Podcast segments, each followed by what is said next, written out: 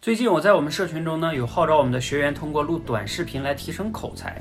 这里边有一条最重要的原则，尤其是对新学员来说，那就是不要期待完美，不要期待完美，不要期待完美。说三遍。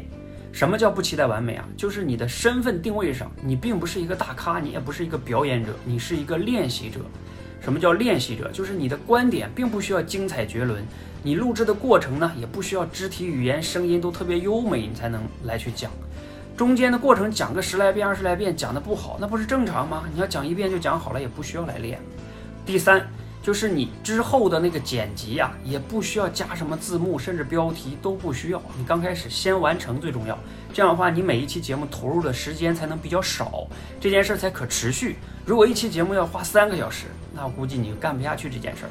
所以刚开始完成比完美更重要。